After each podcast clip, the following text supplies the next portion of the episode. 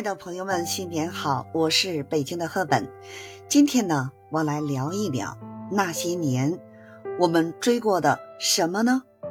小提琴曲。那些年啊，我们追过的东西可是不少，从流行的电影、音乐到经典的小说，我们都曾为之疯狂过。但是呢，对于我来说，最让我着迷的，莫过于那些。悠扬的小提琴曲了。每当提起小提琴呢，我的耳边就会响起那如泉水般清澈的旋律，仿佛呢又回到了那个纯真的时代。那时候呢，我为了追求这份纯真，甚至啊特意去了音乐学院，买了不少经典的小提琴曲专辑来珍藏。有些人可能会说了。都什么年代了，还去音乐学院买碟？对，但是在我看来呢，经典毕竟是经典，它所蕴含的情感和故事是永远不会过时的。而且呢，每次重新聆听这些经典曲目，我都能从中获得新的感悟和体会。就像那次呢，我偶然翻出了一张贝多芬的 D 大调小提琴协奏曲。一开始呢，我只是想简单的回味一下，没想到这一听啊，就完全沉浸进去了。那旋律呢，仿佛有一种魔力，让我感到了无尽的温暖和力量。那一刻呢，我明白了什么是真正的音乐，它不仅仅呢是一种听觉的享受，更是一种。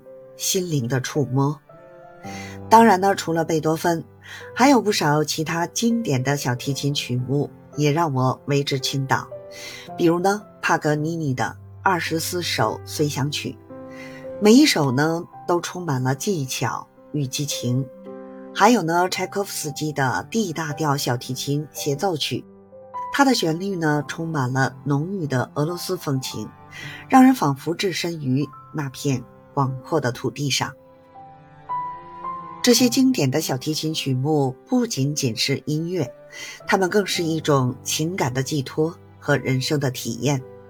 有时候呢，我会想，如果当初没有选择去音乐学院买这些专辑，如果没有那些年的坚持和热爱，我又怎么能拥有这么多美好的回忆和感悟呢？所以呢，有时候我们真的需要给自己一些时间，去回味呢那些曾经的美好。或许呢，在某个瞬间，你会发现新的收获和意义。